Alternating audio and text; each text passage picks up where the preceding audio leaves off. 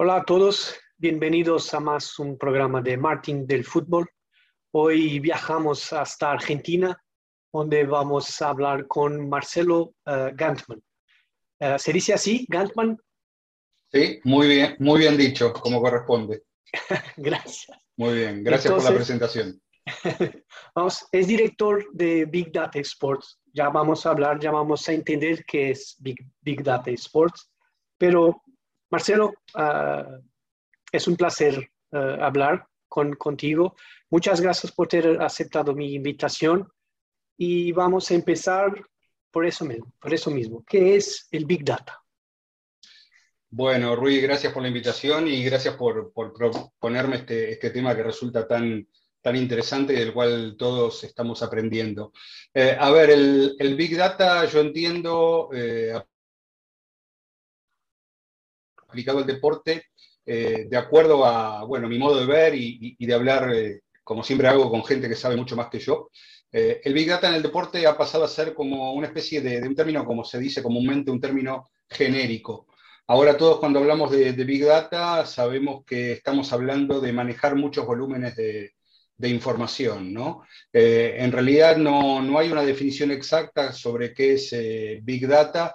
Se habla de bueno, tener una gran cantidad de datos estructur estructurados, de fuentes confiables, fuentes fidedignas, de, de, datos que puedan ser verificados rápidamente y que a partir de eso nos permita eh, conseguir eh, información, de la información tener conocimiento y a partir de eso eh, llegar a una buena toma de decisiones. Es decir, estamos en un momento donde procesamos muchísima información a través de distintos sistemas, con, con la inteligencia artificial, con el machine learning, entonces estamos disponiendo de, eh, de, un montón de información. Eso es lo que entendemos por eh, Big Data. Hablando con especialistas en el tema, porque a mí me, me, me resultaba también necesario comprender bien de, de qué hablaba cuando, cuando hablaba de, de, ese término, yo me quedo con una definición de un, de un escritor argentino, que es un, economista, un matemático, que se llama Walter Sosa Escudero, que él dice que, que Big Data es eh, disponer de muchos datos que fueron capturados de manera espontánea sin la finalidad de capturar esos datos para tomar una decisión. ¿A qué refiere él? Bueno, a, toda la información que le dejamos, por ejemplo, a Netflix cuando, cuando usamos la, la plataforma, a todo, to, todos los data points que generamos cuando usamos los mapas de, Google y nos trasladamos de un lugar a otro. En realidad, en ese proceso no, nosotros no estamos buscando generar información, lo que estamos buscando es la ruta más rápida para poder llegar de un lugar a otro. Y en esa búsqueda que hacemos nosotros es cuando estamos generando puntos de datos que luego van a formar parte de un Big Data que, que Google va a saber procesar. O cuando las compañías bancarias o financieras eh, disponen de un montón de información de consumos de, sus clientes eso puede constituir un caso de, Big Data, pero en realidad lo que se trató ahí es de, que un montón de gente por separado utilizó su tarjeta de crédito para, para, hacer consumos. Yo sé que me estoy yendo un poco de, lo que tiene que ver con el Big Data en el deporte, pero a mí me sirvió para entender muy bien cuál es la diferencia de tener muchos datos a tener eh, Big Data. ¿Y por qué esto? Porque no siempre, sobre todo cuando se habla del fútbol como deporte, cuando se analiza el juego, no todos esos datos constituyen un dato de, una situación de Big Data. ¿eh? Sí es probable que, por ejemplo, el Real Madrid o el Barcelona, con toda la información de sus fanáticos a lo largo de los años, con la venta de tickets, con, eh, con, la, con el uso de las redes sociales para, para vender camisetas en, en, Asia, bueno, obviamente ahí van a tener un caso de Big Data eh, interesante para analizar. Pero no siempre que hablamos de mucha información en el deporte estamos hablando de, de, Big Data. Y para llevar adelante un proyecto como Big Data Sports, a mí se me hizo necesario conocer de qué hablábamos cuando hablábamos de, de Big Data, sí. cuál es la realidad y cuáles son sus límites. ¿no? Sí, y en el deporte, ¿cuál es la importancia y qué puede aportar esta, estos datos a la evolución del deporte y en el fútbol en eh, especial? Bueno, la, importancia es enorme desde cualquier lado, en todo lo que sea eh, la parte de management, en todo lo que sea la parte de, gestión, de todo lo que sea la, toma de decisiones para una, gestión más eficiente de, un estadio o de, las redes sociales o, de cómo conectar con, los fanáticos globales, que ahora es lo que busca todo, todos los clubes, todas las organizaciones deportivas eh, bueno, tenemos la posibilidad de, una manera veloz de conseguir información que antes eh, no, teníamos. Eso por un lado. Ahora, cuando bajamos al campo de juego y vemos eh, qué es lo que pasa a partir del uso de los datos, yo creo que ahí la diferencia todavía es mucho más, más clara y mucho más fuerte, mucho más, más contundente. ¿Por qué? Porque históricamente cualquiera de nosotros cuando analizábamos el, fútbol como deporte y otros deportes también, eh, lo que tomamos en cuenta es, bueno, qué pasaba en todas las situaciones donde aparece el balón, ¿no?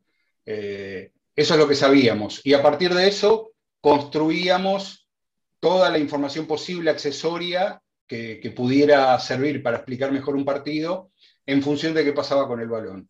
Lo más básico, contar los goles, ¿sí?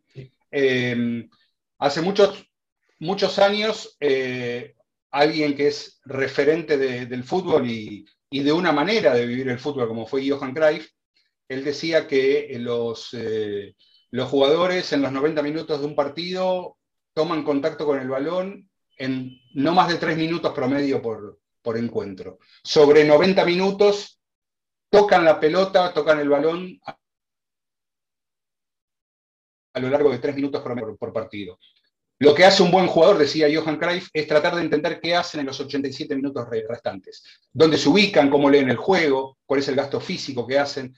Bueno, desde hace 10 años y cada vez más, hasta los clubes más modestos pueden contar ahora con herramientas que, permitan eh, conocer eso. ¿Qué es lo que pasa con un futbolista cuando no toca el balón? ¿Eh? ¿De qué manera está corriendo la cancha? de qué manera gestiona su, esfuerzo físico. Bueno, esa es una información muy valiosa para, para que los jugadores sean mejores y para que los cuerpos técnicos trabajen mejor con ellos también. Y el, ahora que me ha, que me ha hablado del jugador, ¿el jugador es dueño de sus datos? Bueno, esa es una... Eh, eh, sí, la respuesta es sí, el jugador es dueño de, sus datos. Eh, no sé si todo el mundo lo sabe. No sé si todos los jugadores lo saben. Pero, pero sí, ahí seguramente hace referencia a, algo que pasó recientemente en, este, en Gran Bretaña, en el Reino Unido, con, un movimiento colectivo que aparece mm, reclamando por la propiedad de, los datos y, reclamando algún tipo de compensación por, eh, por la explotación comercial de, esos datos. Eh, en algunos lugares, en algunos sitios, eso está, más resuelto. Eh, en los deportes eh, norteamericanos, determinada información sensible de, los deportistas claramente es de ellos, no tienen por qué compartirla con, la franquicia, con, el equipo que, los contrata. Pero durante todo el proceso la información, la información es de la, protección de los datos, como sucede con nuestros datos, cuando usamos plataformas sociales o cuando este, interactuamos con, sobre todo con las compañías tecnológicas, bueno, esa información es nuestra. Lo mismo pasa con los jugadores de, fútbol, pero a partir de eso hay, acuerdos, hay, convenios, hay normativas eh, que hacen que para una gestión más eficiente de todos, eh, esos jugadores de hecho ceden sus datos de rendimiento, sus datos físicos, para que luego eh, el cuerpo técnico trabaje en base a ellos. ¿no? el club, con, eh, con, esa información, con estos datos de los hinchas, de, de todo la parte comercial envolviente eh, al club, puede conseguir más, más empresas que puedan investir. los datos nos pueden permitir ver si podemos seguir el camino A o el camino B. Sí, sí, totalmente. Eso es algo eso es algo que es posible, eso es algo que las, ahora los patrocinadores cuando se asocian con, los clubes o con las organizaciones deportivas, es lo primero que, piden, cuál es, cuál es el retorno de esa inversión. El, retorno no...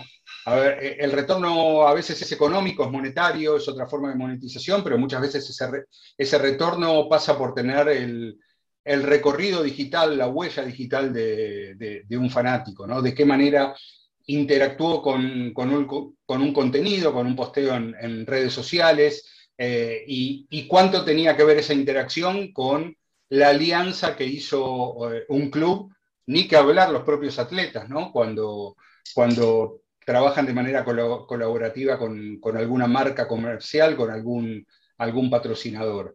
Eh, eso ha cambiado muchísimo los patrocinios, la manera en, negociar los patrocinios. Eh, todas las marcas, luego de hacer una acción eh, comercial, lo que quieren detrás es saber cómo fue el engagement, saber a qué segmentos se pudieron llegar. Y, lógicamente, bueno, eso viene, viene a cambiar la, manera de relacionarse con todas las partes que eh, integran la, llamada industria del deporte. En otros tiempos, bastaba con, bueno, lo que sabemos, poner un anuncio en televisión, poner eh, un, algo en la camiseta y, simplemente dejarlo ahí. Se suponía que, que, las masas, que las grandes audiencias iban a ver eso. Bueno, ahora es posible tener una información mucho más fina, más sincronizada con respecto a eso. ¿Y, cómo están los clubes de Sudamérica? ¿Aprovechan esta oportunidad de los datos? Eh, están iniciando un camino de algún modo, lo, están aprovechando, eh, o lo pueden aprovechar más todavía. Hay, hay clubes, hay organizaciones que están, están trabajando mejor con, con, tener datos de qué es lo que pasa con, con todo aquello que, eh, que comunican. esos datos no siempre redundan en, en más ingresos, sino en, en poder demostrarle luego a, a, su partner, a su patrocinador, eh, cómo viene funcionando y luego poder renovar mejor un, nuevo acuerdo y avanzar en, eso. Eh, comparado con otros mercados, como puede ser en Europa, eh, estamos en... no digo que sea nuevo, pero venimos de uno o dos años hacia atrás con un nuevo enfoque a todo lo que se llama de una manera muy grandilocuente, como decimos acá, la transformación digital. Eh, la transformación digital que permite conocer mejor al fan, que permite llegar de una mejor manera, el famoso eslogan de, llegar al, fanático adecuado, en la plataforma adecuada, en el momento adecuado, todos enunciados que son muy, muy fáciles de decir, pero en el momento de concretarlos, algunos están más avanzados que otros. Marcelo, ¿qué es Big Data Sports? Bueno, Big Data Sports es eh, un, emprendimiento que tiene que ver con eh, generar conocimiento, amplificar eh, y divulgar todo aquello que tiene que ver con, tres ejes que, nos interesa con respecto al, deporte, que tienen que ver con la gestión, tienen que ver con el fan engagement, tienen que ver con la innovación, y con, con la tecnología.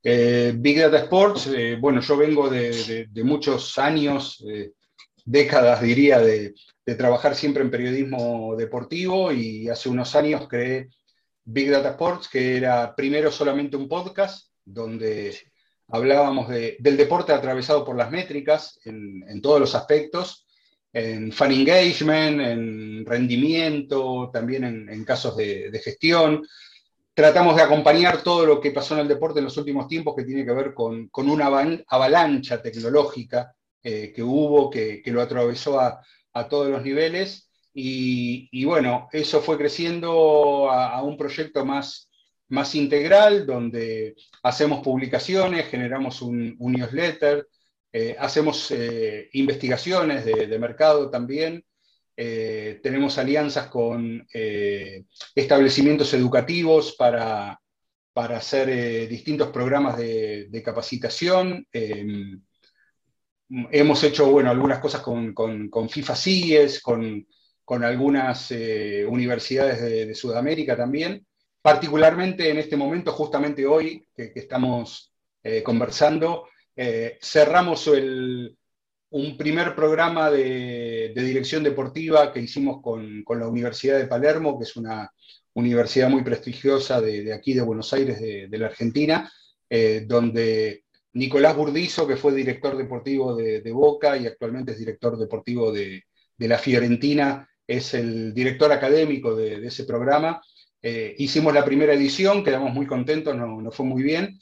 Entonces, en definitiva, estamos generando, buscando generar un ecosistema que tenga que ver con, los datos, con la innovación, con el fan engagement, con la gestión del deporte y que se manifieste en distintos niveles. ¿no?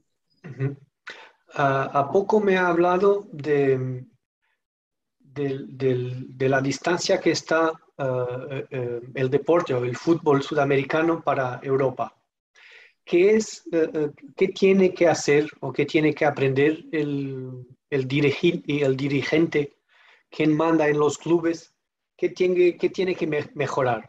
el dinero, el, el conocimiento, porque venga, los jugadores vosotros tenéis y, muy buenos. La materia prima del juego, del partido, vosotros lo tenéis. ¿Qué falta para que los clubes se acerquen a, Europa en competitividad?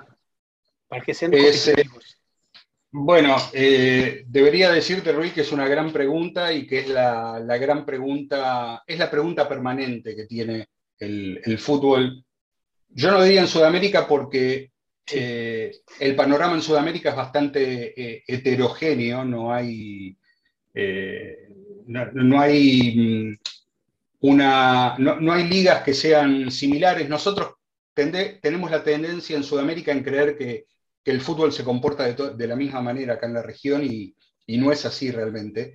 en la Argentina, por ejemplo, los clubes eh, tienen como dueños a sus propios socios, no, no hay, los clubes no son propiedad de nadie. Eh, culturalmente, tradicionalmente, eso no, prácticamente no se permitiría en, en, Argentina, que venga alguien con mucho dinero y que, compre un club, eh, o que forme una sociedad, una sociedad anónima para tener un club, es algo que ha pasado en ocasiones muy puntuales y no han tenido buen final, han, terminado mal, porque culturalmente eso no, no representa el, espíritu del fútbol en, la Argentina y es una circunstancia que hay que atender. Cualquiera que venga a hacer algo al fútbol argentino debe conocer ese, panorama. Ahora bien, a cambio de eso, hay, todavía permanece un tipo de gestión de los clubes de fútbol, por lo menos en este país, que no es, no es profesional en todos los niveles. Es decir, tenemos muy buenos formadores, muy buenos entrenadores, muy buenos futbolistas desde ya, y la parte dirigencial todavía se maneja con la ecuación de, de ser una dirigencia muy política, que cualquier decisión la, tiene que negociar y dejar conformes a, todos los que, los que forman parte de la dirección de, un club. Y al mismo tiempo, eh, todavía pasa que ser presidente de un club en la Argentina para, algunos dirigentes no es la actividad principal. Es algo que hacen eh, al margen de su actividad profesional. O no ponen al frente del club a alguien que se dedique las 24 horas al día como, como, debe serlo. Ahí todos reconocen que hay una, carencia y un diagnóstico, pero sinceramente nadie, nadie va en dirección para poder resolverlo. ¿no? Este, hay, sigue habiendo clubes en Argentina que durante la mañana no funcionan, porque los directivos están en otras, en otras actividades y cuando se empiezan a, ocupar del club, ya eh, en Europa se están yendo a cenar. Bueno, eso, eso todavía eh, sucede. Pero ese es el diagnóstico que todo el mundo conoce. Eh, pero al mismo tiempo debo decir que año a año eso va, cambiando y cada vez hay una, noción más profunda de, profesionalización. Lo que sí hay que decir de los dirigentes argentinos que tienen una entrega absoluta en, cuanto a su energía eh, para, llevar adelante eh, el, trabajo en el club. Pero, pero no, eh, estamos llegando a un punto donde queda claro que no siempre la pasión y la emoción y lo sentimental es suficiente para gestionar bien un club. Estamos en esa, en esa etapa de, transición. En ese sentido, vemos que en Sudamérica, eh, y perdón por la extensión en, la explicación, vemos que hay otros mercados y otros países que funcionan de, otra manera. En, Chile, en Colombia, en Ecuador, en Perú, en Brasil especialmente, hay, hay clubes que son de, empresas, hay clubes que tienen un, dueño este, que, toma decisiones, que arriesga su, capital. Eh, y en ese sentido, bueno, la ecualización también es diferente. Hay, hay clubes a los que le va muy bien, hay clubes a los que no, no les va muy bien, pero todos coinciden en que estamos en un momento donde la, profesionalización es necesaria para, para, ese progreso, independientemente de la, de la, figura jurídica que tengan los clubes detrás. Entonces, Marcelo, comparando solo el fútbol brasileño con el fútbol argentino, en este momento el fútbol brasileño está con más fuerza, está más capaz de ganar. Eh, ha tenido dos equipos en la final de Libertadores, dos equipos en eh, la final de la, de la Copa Sudamérica. Sudamericana, sí, exactamente. Y mm, en el fútbol femenino también ha tenido un equipo, el Corinthians. ¿Qué ventaja lleva el fútbol brasileño con el argentino? ¿Qué, qué mejor, en, en, qué paso ellos están? ¿Qué ventaja llevan en relación a Argentina, ¿Qué están haciendo bien que vosotros también pueden hacer? Bueno, eh, hay, una, hay un sinnúmero de ventajas, hay una gran cantidad de, ventajas, o yo le diría diferencias que terminan siendo ventajas. Eh, primero, Brasil siempre ha tenido una, una cultura deportiva a todo nivel que comparado con la Argentina es, eh, diferente. Eh, no estoy hablando del fútbol o del fútbol profesional, Hablo, por ejemplo también de los deportes olímpicos, donde habían generado, ya estamos hablando de hace 20 años atrás, eh, primero Brasil es muy competitivo en, varios deportes, pero habían generado programas de patrocinio y, manera de, de sostener, de, financiar el deporte amateur, eh, que ya demostraba una, visión diferente a la que podíamos tener en, la Argentina. Eh, y después hay una, hay una diferencia de escala. Brasil, ellos mismos dicen, eh, no, son solamente un país, son un país continente, con, prácticamente de 200 millones de, habitantes. y a partir de eso, bueno, son los principales productores de futbolistas, eh, son los principales exportadores de, ese, talento. Y, luego, bueno, por diferentes motivos, eh, los clubes de fútbol han tenido un desarrollo mucho más eh, avanzado, mucho más profesional que lo que ha pasado en, la Argentina. Pero déjame decirte, Rui, que, esto no es de ahora. lo, que empezó, lo que empezó a pasar ahora es que esas diferencias ya estaban establecidas antes, ¿sí? Ya previamente Brasil exportaba más futbolistas, eh, tenía, eh, podía armar entre dos o tres selecciones nacionales muy competitivas, fue precursor con el fútbol femenino, eh, eso ya, ya sucedía. Lo que pasaba antes es que cuando jugaban argentinos y brasileños, en los 90 minutos de juego esos partidos eran mucho más parejos, más competitivos de lo que son ahora. Entonces, desde Argentina creíamos que como en los 90 minutos no había diferencia muy grande, en todo lo demás tampoco hay, este, había una, diferencia muy, muy grande. Pero ese no es un problema de Brasil, es un problema de, Argentina. En, algún momento también, en algún momento también se confundió Boca Juniors, que creyó que porque le había ganado al Real Madrid una final de la Copa Intercontinental en Japón, eh, el club estaba al nivel del Real Madrid. Y a partir de entonces, eh, bueno, Real Madrid se subió a, una nave espacial, hizo el desarrollo que hizo, eh, y Boca sigue en, a ver, explotando la, influencia local, la influencia sudamericana, que es enorme, el conocimiento, la popularidad que tiene a nivel global, pero detrás de eso no hay una estrategia como para poder aprovecharla. Entonces, eh, el, fútbol argentino muchas veces ha caído en esa confusión, de suponer que como genera muchos futbolistas, como ha sacado un Maradona, un Messi, este, Di María, eh, bueno, Agüero, eh, esa, equiparación que podía haber en los 90 minutos de juego se daba fuera de la cancha. Y la verdad es que eso no, es así. Pero bueno, es el desafío constante que tiene el, fútbol argentino. Y me parece que Brasil, volviendo al origen de la pregunta, ahora está en una aceleración mucho más, más marcada. Está vendiendo mejor su producto al, exterior. Eh, ¿Se, están tornando profesionales?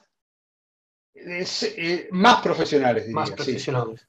más, más profesionales y están logrando la, parte que le faltaba, que era la de, la de exportar mejor su, su, producto, su, campeonato, el Brasileirao. Eh, no, eh, en, algún momento, lo que está pasando es que en algún momento, y, esto no sé si se puede, puede mencionar marcas, pero en su momento, eh, por ejemplo, Nike explotó muy bien la globalidad que representaba la selección brasileña de, fútbol, ¿no? En las distintas épocas. Sí, sí. Con Ronaldo, con Ronaldinho, luego con, Neymar. Eh, al estilo como hace Nueva Zelanda con los All Blacks, ¿no? Pasan a ser, son, seleccionados que pasan a ser patrimonios globales. Pertenecen a un lugar, pero todos en el mundo los quieren ver, ¿no? Entonces, Brasil Chile eso ya desde la época de Pelé lo tiene, ¿no? La globalización de su seleccionado este, está establecida desde hace más de 50 años. Después se siguió explotando. Eh, Argentina empezó a hacerlo con Maradona, luego con, Messi. Se está trabajando muy bien en todo lo que sea la explotación digital y comercial del seleccionado eh, argentino, pero lo nuevo que yo estoy viendo ahora es que eso que producía la selección brasileña a nivel global, ahora empiezan a hacerlo de a poco los clubes brasileños y empiezan a hacerlo con su campeonato de fútbol para que eh, de acá a un tiempo eh, aparezca como eh, contenido de, consumo principal por detrás de, las ligas principales de Europa. ¿no? Ese es el, plan que tienen y me parece que la estrategia que están desarrollando es muy buena. Sí, como te decía en off, antes de, empezar aquí el programa, porque a mí me extraña más o menos Ah, que Sudamérica con, tiene el rey, tiene el príncipe, ha tenido a Dios y, y está un poco lejos después de, de, de, la, de, la, Europa, que también tiene buenos jugadores, pero ha entendido un camino diferente, se ha profesionalizado muy, muy, antes de que Sudamérica ainda no ha, dado ese, ese pasito yo conozco uh, uh, a futbolistas de, Sudamérica, de Argentina. Marcelo, estamos terminando. Me gustaría hacerte una pregunta que es, ¿qué conoces de Portugal y no vale decir Cristiano Ronaldo? Ah, qué buena, qué buena pregunta. Eh, a ver, a, mí, a mí siempre, eh, bueno, yo, este, he trabajado muchos, muchos años vinculado al tenis, así que conocía, tenía visto a tenistas portugueses eh, bastante. Eh, lo que conozco de, Portugal es, eh, bueno, si, siempre su, aún antes de Cristiano Ronaldo, su, la, manera desprejuiciada y, simpática que tenía la selección de Portugal de, de afrontar las competiciones internacionales siempre siempre me ha caído muy bien, pero de Portugal lo que, lo que conozco y me gustaría conocer más es la gran capacidad que ha tenido de, eh, terminar con la formación de los futbolistas profesionales. La gran cantidad de, jugadores de Sudamérica y muchísimos argentinos que en su momento, bueno, lo nombré antes Ángel Di María, ¿no? Eh, en su momento, antes de hacer el gran salto a Europa, pasaron por, por Portugal y he, participado en, workshops y en seminarios donde eh, contaban el modelo de, trabajo del Benfica, eh, del Porto también. Sí, pero de jóvenes, el, Sporting de Portugal también. también el Sporting. donde ha empezado Cristiano y Figo. Exacto, y, Figo, por supuesto. Entonces, toda esa parte, confieso que siempre me resultó muy atractiva. He tratado de sumergirme todo lo que pude en eso, pero confieso que me, sí. me, falta mucho por, aprender. Y, esa, y, yo creo que a nivel general es algo que, el fútbol debería mirar de una manera más global y más analítica, ¿no? Eh, tratar de entender bien qué es Portugal y el, papel central que ha tenido en el desarrollo de los futbolistas en, eh, en, los, en las últimas décadas, ¿no? Sí, yo pienso que, que Portugal se ha, se ha volcado sobre el inicio. El inicio es la formación de los jóvenes, pero no solo al nivel de, de, futbolista, hacer un acompañamiento de educación también, para que no, no, no es un cuento de, no te voy a decir que es una cosa perfecta, pero hay siempre una idea de que el, el, jugador no se quede solo por saber jugar, pero también entender, eh, saber leer, escribir, el básico. Pero, pero mira, si, si el nivel de, educación de, de, la persona es más alta, a mi ver, la visión sobre el partido, la visión sobre su manera de estar en la vida es mejor, es más abierta y, y el, el, tomar decisiones podrá ser, podrá ser más acertada.